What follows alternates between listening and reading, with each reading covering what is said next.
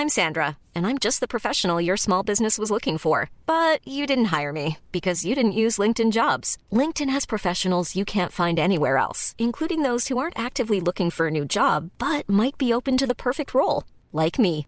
In a given month, over 70% of LinkedIn users don't visit other leading job sites. So if you're not looking on LinkedIn, you'll miss out on great candidates like Sandra. Start hiring professionals like a professional. Post your free job on linkedin.com/people today.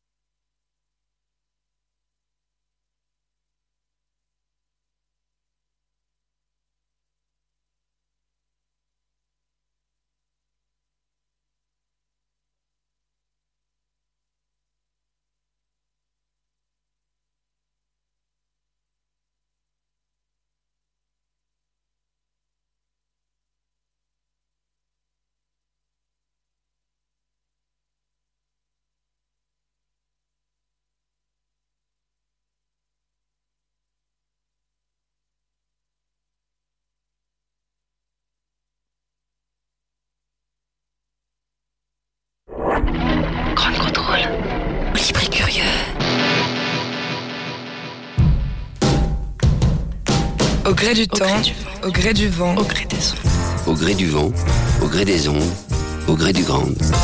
Au gré du à l'insu de notre plein gré. Au gré du ground, soyez les bienvenus dans cette nouvelle émission. Et oui, on vous réveille avec de la musique ce matin, au gré des envies, au gré des événements qui rythment cette fin d'année au Grand Contrôle. Depuis le week-end dernier, ça sent bon, le pain d'épices, le vin chaud, la cannelle et la bière de Noël. Et alors que notre estomac et euh, nos foies de Parisiens se préparent au marathon des fêtes, nous allons prendre le large, direction l'Est pour une fois, avec une chef de cœur passionnée et qui trace des ponts entre la France et la Roumanie. C'est Christina de Rage. Christina, bonjour. Bonjour. Au gré du temps, Au gré du vent. au gré des ondes, Au gré du grand. Au gré du ground. Christina Adora, je le disais, vous êtes une chef passionnée, engagée, toujours à fond dans les nombreux projets que vous avez entrepris euh, depuis que vous êtes euh, euh, en France. On va les découvrir tout à l'heure. Vous êtes l'incarnation de ce mélange culturel, mélange des saveurs auquel on assiste ici depuis début décembre avec cette saison France-Roumanie. La France et notamment Paris, c'est votre terre d'adoption, mais euh, c'est bien en Roumanie que vous avez grandi et, euh, et, euh, que vous êtes né, que vous avez grandi. Dans quelle région? Tout à fait dans le Dobroja, dans le sud de la Roumanie. Ce qu'on appelle la Dobroge en, en France. Dobroja, la région s'appelle la Dobroja. Je suis plus, euh, je suis né plus exactement à Constanța, mais de la région de Dobroja. Constanța, qui est, je crois, le premier port roumain ouvert sur la mer. Tout sur à la mer fait, tout à fait. Euh, Est-ce que vous pouvez me décrire un petit peu cette région? Ça ressemble à quoi, la Dobroge Ah, ah, la Dobroja, c'est plat. Euh, c'est plat et, euh, et chargé de plein de traditions. Euh, c'est une région dont, enfin, toute la région de Dobroja et Dobroja se trouve au bord de la mer Noire. On mange beaucoup de poissons. Bah oui. Euh, oui, on mange beaucoup de poissons et on mange euh, beaucoup de plats euh, qui sont qui ont plutôt, plutôt tendance à être des plats pour vous de la Méditerranée et surtout des plats turcs à l'origine de, de, de la Turquie. Et j'imagine que les marins ont ramené euh, des produits de la Turquie, de la Grèce, et, et- et ça se ressent dans la, dans la, tout la gastronomie tout locale. à fait, tout à fait, tout à fait, tout Euh, à fait. Vous avez toujours aimé la, la cuisine, Christina Tout à que fait. chose- J'ai aimé la cuisine depuis toute petite. hein. Toute petite, j'essayais déjà de faire des gâteaux pour mon frère et soeur qui goûtaient jamais parce qu'ils n'étaient pas jolis. Ils disaient toujours, mais c'est pas possible, on peut pas en manger ça. J'adorais faire à manger euh, toute petite. Alors, on a tous euh, des souvenirs d'enfance avec euh, une personne en particulier qui nous a initiés à la cuisine ou qui, a- qui nous a fait goûter, euh, sentir ses saveurs, la cuisson, les fourneaux, etc. Pour moi, c'était ma grand-mère, par exemple. Pour vous, c'était qui? Ma maman. Votre maman. Ma maman, c'était une très très bonne cuisinière, elle était restauratrice aussi, mais surtout une très bonne cuisinière. Hum, J'ai énormément appris, d'elle. Elle cuisinait beaucoup, mais le plat principal, le plat principal, enfin le premier, mon plat préféré, roumain, s'appelle les sarmalais. C'est pas elle qui me l'a appris. Et euh, je sais pas, je sais pas, je sais pas comment ça se fait. Un jour, je suis sortie, j'ai- j'ai- je suis sortie avec une amie. On est rentré chez elle et elle m'a dit, faut absolument qu'on reste ici. Ma grand-mère a fait à manger, on va manger ensemble. Je dis, mais non, mais ça va pas à tête, je vais pas manger, c'est vous. Bref, je suis restée à manger et sa On mange facilement chez les uns chez les autres en Roumanie? Oui, on s'invite euh, comme en France, c'est facile. Ouais, pareil, Ouais. pareil. Mais là, là, cette fois-ci, c'était pas l'occasion. Elle m'a dit non, non, si, si, il faut absolument que tu restes. Et sa grand-mère a fait, a fait ce plat, les sarmalais. Je me souviendrai toute ma vie. C'est les meilleurs sarmalais de ma vie. Aujourd'hui, je reproduis cette recette, la même que la sienne. C'est pas la recette de ma maman. Alors vous nous mettez l'eau à la bouche, patientez un petit peu, on va en parler tout à l'heure des sarmalais et des autres euh, découvertes de, la gastronomie roumaine. En 2001, vous quittez euh, la Roumanie, vous arrivez à Paris, vous débarquez directement à Paris, passionné de cuisine, mais vous venez pas pour ça à la base. hein. Vous avez un métier tout. sérieux. Tout à fait, tout à fait. J'étais en Roumanie, à Dobroja, et euh, je travaillais dans, le euh, enfin, à Rompétrol, dans, dans le pétrole. Euh, j'ai étudié le pétrole et d'autres, euh, enfin, je faisais d'autres études, et je suis venue en vacances à Paris. Je suis venue en vacances, sauf que le premier jour où j'ai mis les pieds, le- j'ai pris une voiture, enfin, j'étais en voiture et j'ai pris les quais de Notre-Dame et C'est quoi le premier arrondissement que vous avez découvert en arrivant le, votre, votre premier contact avec Paris en le dehors de plein la- cœur. 1, 2, 3. Le 1, 2, 3, 4. J'ai fait Ouais. une journée complète à pied de premier arrondissement, deuxième, troisième, quatrième. l'archicentre. On est vraiment. Je me suis dit, plus jamais, je retournerai en Roumanie. Vraiment. Vous avez eu un crush instantané pour... Ah, ça, ça a été un coup de foudre pour ce pays, pour, pour, pour euh, cette capitale. Qu'est-ce qui vous a plu euh, L'architecture avant tout. C'est la première fois que je quittais mon, pied, mon, pied, mon pays Pays. aussi. Donc, j'avais pas vu d'autres pays avant euh, 21 ans. J'avais pas vu d'autres pays. C'est le premier pays que j'avais vu et premier, enfin, des plus beaux pays du monde. Et j'arrive à Paris. Et pourtant, il n'y a pas de pétrole à Paris, mais il y a des restaurants. il y a des restaurants, il y a des restaurants. Et très vite, vous vous mettez à travailler en, restaura- en, restauration, en fait. Très vite, très vite parce que j'avais pris la décision d'arrêter mes études, de rester à Paris. Et bien évidemment, euh, fallait Mais travailler. attendez, Christina, vous avez rencontré un Parisien, quoi Parce qu'il y, y a souvent un homme ou une femme qui se cache derrière une installation comme ça. Non, même pas? Non, même pas. non, même pas. Vraiment, je, C'est je- vraiment pour l'amour de cette ville. c'est vraiment pour l'amour de cette ville. Et tout de suite, j'ai dit, je reste. Fallait, fallait aller travailler. Et puis, j'ai démarré dans la restauration. Alors, vous débutez, je crois, dans le 16e arrondissement. Dans le 16e arrondissement, en boulevard Exelmans. C'est un Gildas restaurant de la Mer, un restaurant de fruits de mer. fruits de mer, poissons. Fruits de mer, poisson. Et là, vous découvrez la, la, la- la gastronomie, les terroirs euh, euh, français. Euh, c'est une cuisine de l'étranger qui, euh, qui, est, qui, est, qui a une certaine noblesse. Comment vous la, comment vous l'avez euh, entrevue, vous, cette cuisine-là? Tout de suite. Ouais. Tout de suite, j'ai j'ai- j'ai adapté le mot noble qui, qui est resté depuis. Et dans, dans l'art de la cuisine, par la suite, j'ai appris que la France a vraiment des produits nobles, a vraiment, a des produits nobles. Et, euh, et j'ai commencé tout de suite à travailler, à travailler avec beaucoup d'amour parce que j'adore la cuisine avant tout.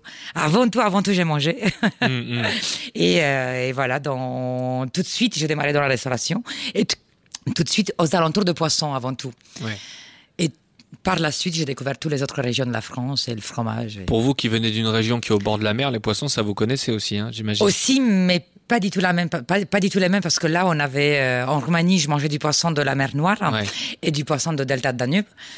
Donc un poisson d'eau douce et à Paris on mange de la mer Méditerranéenne et de, de l'Atlantique L'Atlantique, de la et Manche, c'est- la mer du c'est- Nord. c'est- ouais, Ouais. voilà et on a du on a du, du très très bon poisson. Euh, alors, très vite, vous allez ouvrir aussi votre propre restaurant. Je crois que c'est au 3 rue du. Au C'est une 3 rue qui est très très éclectique en offre de restauration. Il y a beaucoup. Elle euh, n'était pas Elle était pas à En l'époque, elle- 2004, on a, on, a, on a ouvert ce restaurant en février 2004. Et dans, ce dans cette rue où il y a une dizaine de numéros, euh, il n'y avait pas de restaurant. Le soir, on était le seul restaurant qui était ouvert. Euh, on a pris un entrepôt de tissus. Je me souviens, euh, je me souviendrai toujours. On a pris un entrepôt de tissus. Oui, parce que sentier, c'est parce à l'époque c'est de l'ancien sentier. Ouais, voilà, voilà, c'est le début de sentier, la rue de Nil, c'est le début de sentier. On a pris euh, une affaire, enfin un local, un local tout vide euh, dans cette petite C'était pas du tout un restaurant à la base. Pas du tout. Et on a travaillé, euh, on a fait les travaux nous-mêmes pendant trois mois avec l'aide de plusieurs petites entreprises. Et on a ouvert un restaurant de spécialité roumaine. Et ça s'appelle chez Christina. Et ça s'appelle chez Christine. Et en fait, c'est un petit peu comme à la maison ce lieu. C'est comme ça que vous l'avez construit. Tout à fait, tout à fait, tout à fait. On a préparé, euh, on a préparé après des... la cuisine, ce restaurant. on voulait absolument aborder toutes les régions d'Armanie et pas qu'une seule, pas la mienne. Donc, on est parti à plusieurs reprises en voyage culinaire en Roumanie pour faire toutes les autres régions, pour faire des sarmalés de toutes les régions, les entrées de toutes les régions et surtout les ragoûts, tous les autres chorbas, les soupes. Puis vous avez ramené des, des je crois qu'il y a des artistes de Transylvanie qui sont venus décorer. Tout à fait. des fresques d'église, c'est incroyable. Tout à fait, on avait besoin de, on avait besoin de la manœuvre, de, de la manœuvre de, des artistes qui travaillaient, qui travaillaient la pierre. Et comme les Roumains bossent bien. Et comme les Roumains bossent bien, on s'est dit pourquoi pas faire travailler aussi nos amis. Euh, là, pour le coup, c'est des amis parce que c'est des amis qui habitaient encore en Roumanie et en Transylvanie à Sibiu et qui nous ont proposé, euh, qui nous ont proposé de retaper une partie de restaurant, de travailler la pierre et les poutres. Et à la base, ce monsieur, c'était un artiste peintre des églises. Et il nous avait proposé à la fin, dans, il voulait, il voulait laisser une, euh, une petite signature à lui. Il nous a proposé, si ça ne nous dérange pas, de, de faire une fresque sur le plafond de ce restaurant euh, sur un mètre carré ou deux mètres carrés, je me souviens plus exactement la taille. Donc il a fait le, il a dessiné Saint-Michel. Ah il a peint de lui-même comme dans une église orthodoxe sur un petit mètre carré euh, Saint-Michel. Elle, y est toujours la peinture? Je sais plus. Je sais plus. Le nouveau restaurateur, je sais plus s'il a gardé ou pas.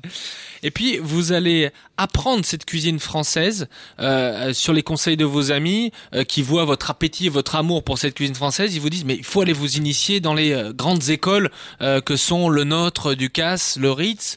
Qu'est-ce que vous avez conservé de cette période d'apprentissage Tout aujourd'hui dans votre cuisine? Tout. J'étais une sorte d'éponge qui absorbait absolument tout. J'ai eu une chance terrible. Enfin, je pense que après tout le monde a cette chance du moment où on passe par ces écoles, c'est qu'on travaille avec des grands meilleurs ouvriers de France. Et, euh, et là, on peut pas ne pas capter. Enfin, j'étais obligée de tout capter. On était en cours pendant des journées complètes ou des semaines complètes, parce qu'après ça a duré des mois. Et, j'ai tout gardé. J'ai tout gardé. Je notais tout. J'allais vers les chefs. Mais pourquoi à 110 et pas à 120 Enfin, en température, j'ai tout gardé.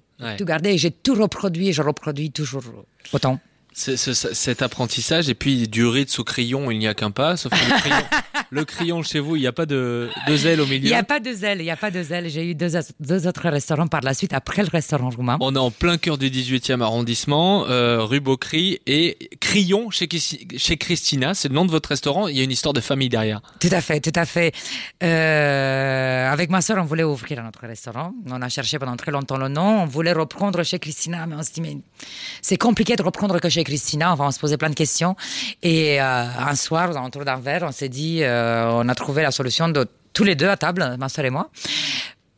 Entre son prénom et le sien, je m'appelle Christina, elle s'appelle Ionella, on a trouvé le crayon. Et donc, du coup, le deuxième restaurant, qui était, lui, pour le coup, franco-roumain, puisqu'on faisait tous les week-ends des soirées à thème avec la cuisine roumaine et des musiciens. Et euh, de lundi au vendredi, on, faisait la cuisine, la cuisine française. Et euh, ce restaurant, le deuxième, il a été vraiment pour le coup franco-roumain euh, pendant toute son existence. Donc ça, c'est euh, à Montreuil Non, ça c'est à Paris. Ça c'est à Paris dans le 18e. Tout à fait. Et vous en avez ouvert un troisième, donc à Montreuil, qui s'appelle. Crayon by Christina. Tout à fait. toujours en travaillant ces deux cartes françaises et roumaines distinctement, vous avez essayé de, de, de mélanger nos J'ai fait quelques fusions. J'ai fait quelques fusions parce que je pouvais pas. Des fois, j'étais obligée. Euh, je n'ai pas de carte fixe. Ça fait des années que je ne travaille plus avec une carte fixe. Je travaille qu'avec des produits de saison et des produits, des produits frais, des produits de saison. Euh, avec un grand challenge. Tout la, les l'ardoise change chaque semaine. Les trois entrées, trois plats, trois desserts chaque, changent chaque semaine. Donc, par manque d'inspiration. Des fois, j'étais obligée aussi de passer à nouveau par la cuisine roumaine ou mélanger les deux. Et euh, les Français adorent la cuisine roumaine, surtout l'hiver. Ouais. Ah oui, et puis on va voir, ça tient chaud au, ça corps. Ça tient chaud.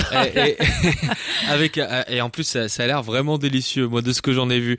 Euh, on va parler de cette saison France-Roumanie, euh, qui est, c'est unique. Hein, euh, c'est un, un, événement très très important qui est lancé conjointement par le ministère de la, la, Culture française et le ministère des Affaires étrangères roumaines en Roumanie et en France, et en France euh, autour de des arts, euh, du cinéma, du théâtre, de la musique, et la cuisine est très très importante. Quelle a été votre implication vous sur cette saison euh, pour Grand Contrôle, effectivement, j'y ai participé pour beaucoup parce que la plupart des restaurants, ils avaient envie euh, ils avaient envie de produire une recette euh, sur le un mois de une, une recette roumaine.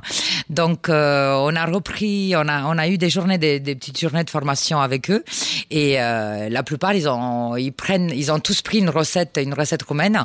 Le premier restaurant euh, de chez vous a pris les sarmalés. Ouais, c'est qui c'est Ricardo C'est Ricardo qui a démarré, qui a démarré le premier avec une recette roumaine et il a pris la meilleure recette.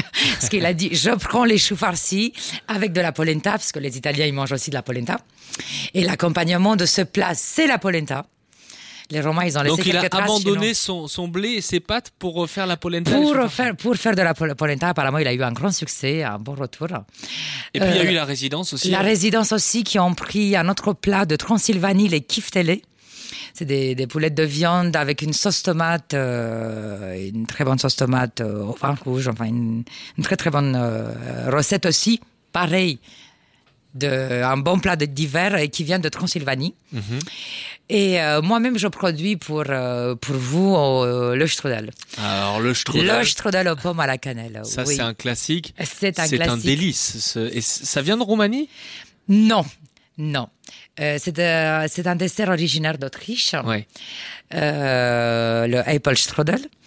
Euh, mais les Autrichiens et les Roumains, ils ont été pareil des très très grands copains dans l'histoire. et ce dessert est resté aussi chez nous.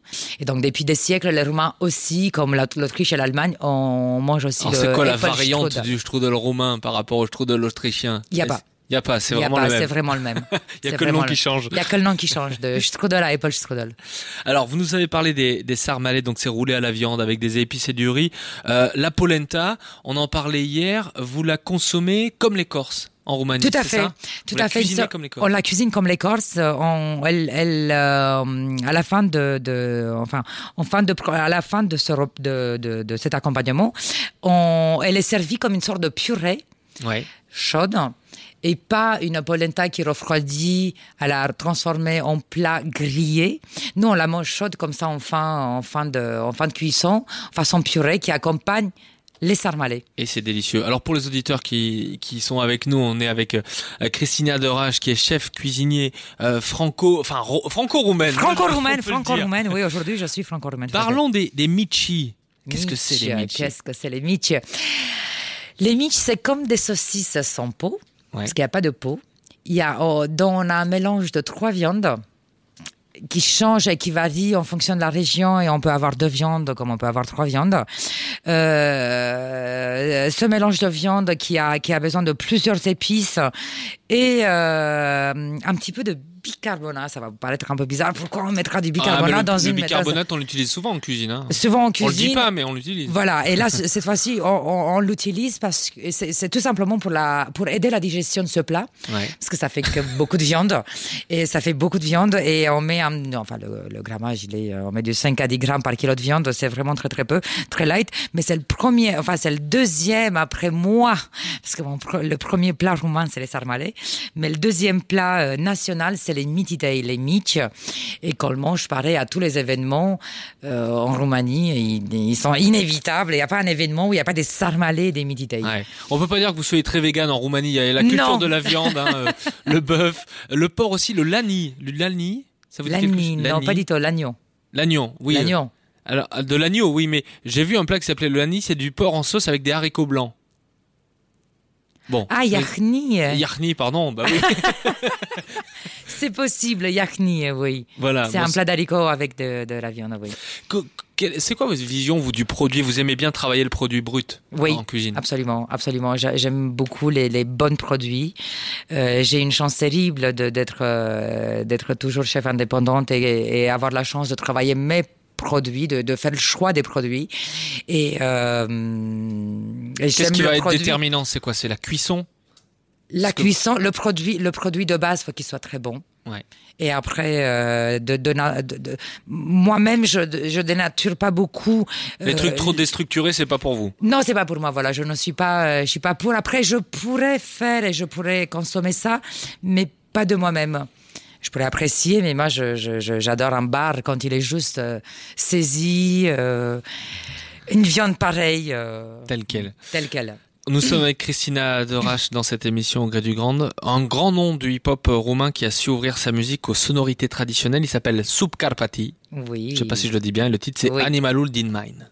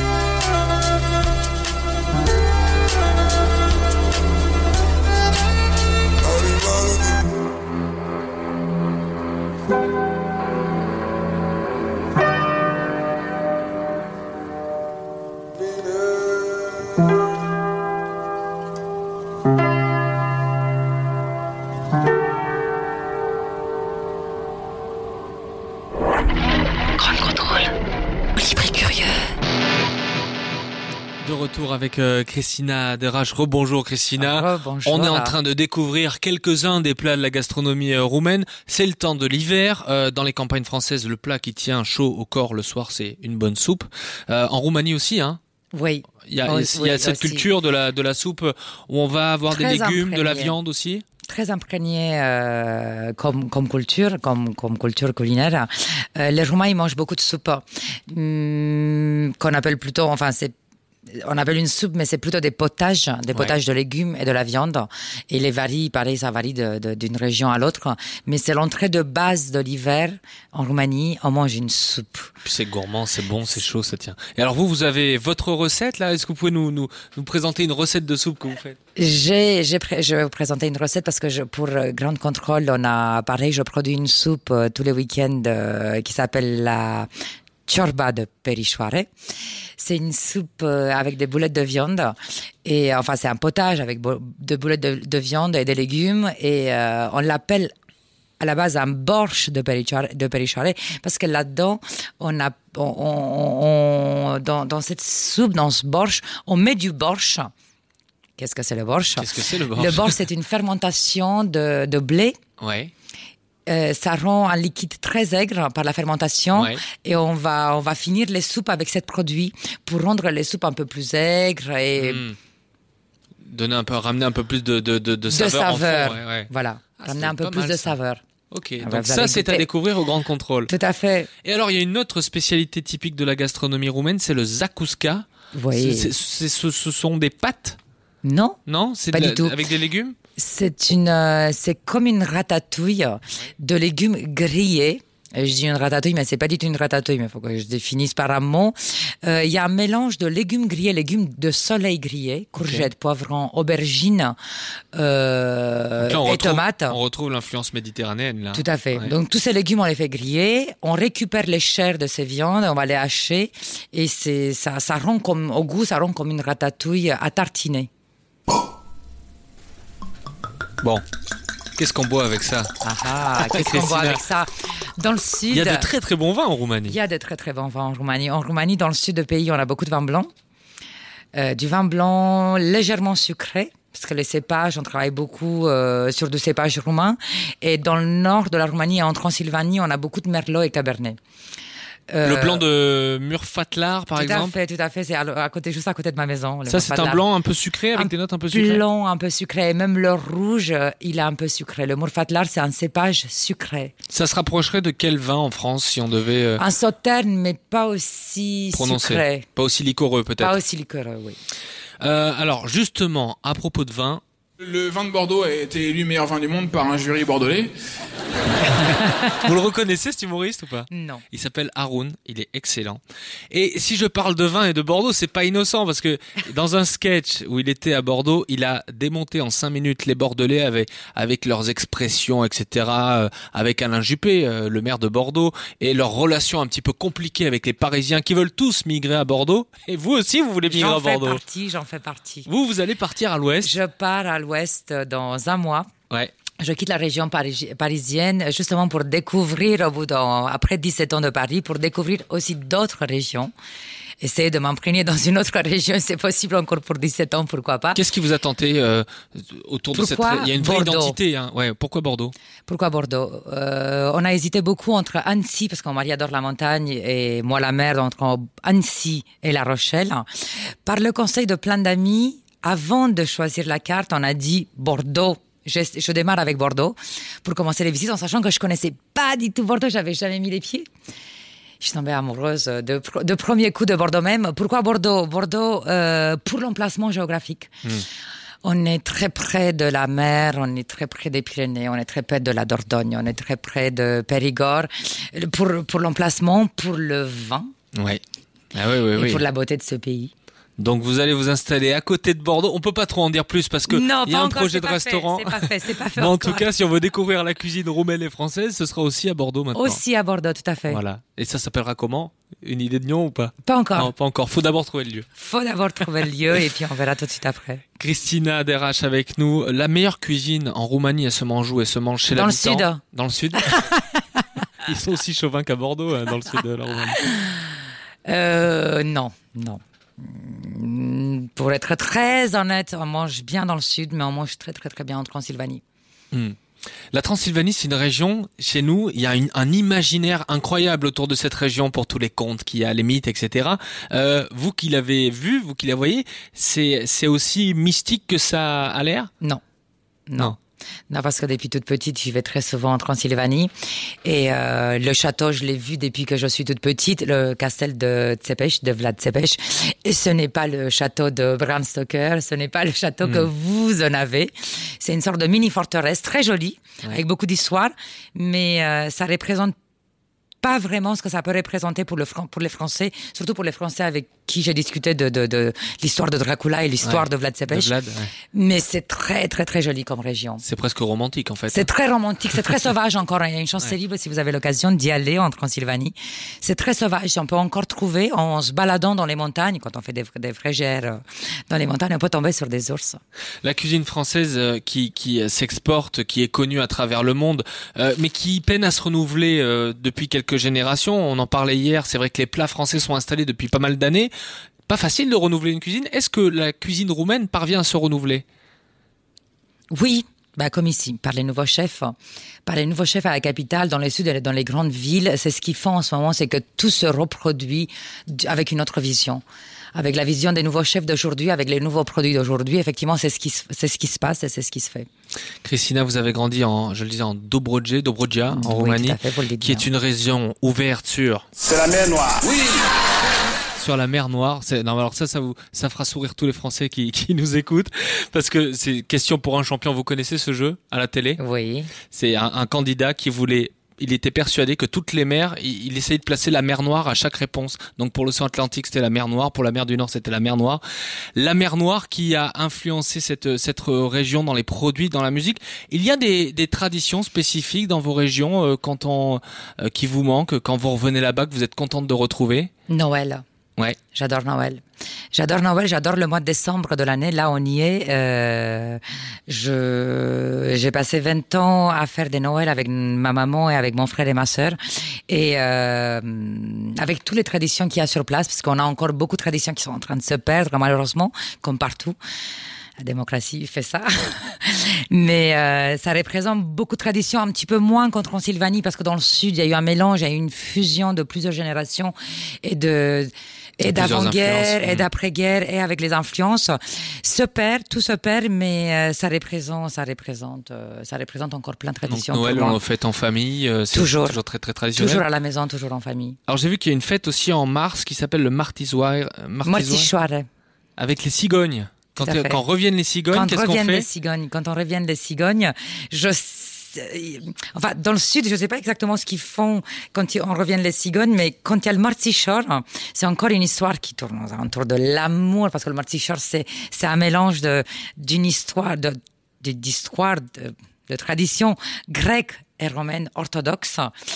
Et euh, il y a un dieu de l'amour avec euh, le dieu de la beauté qui se marie et en même temps ils, font une sorte de bracelet rouge et blanc et les filles elles portent et elles jettent ça. Elles euh, doivent le jeter vers le ciel au retour des cigognes et ça leur promettra une année pleine d'amour et une année féconde. Exactement. Exactement.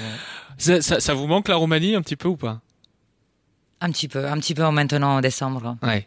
Bon, on vous souhaite euh, d'y aller peut-être pour pour ce Noël-là ou pour le, le Noël prochain. On va se quitter avec une danse traditionnelle de votre région. Vous allez vous pouvez pouvoir nous, nous la danser puisque nous sommes sur Facebook. Ou Euh, pas. qui s'appelle. Alors, pardonnez-moi pour l'expression, pour le, le- la prononciation Gamparlele ou Jean Parlele din Ah. Babadag. Oui. On y va? C'est parti.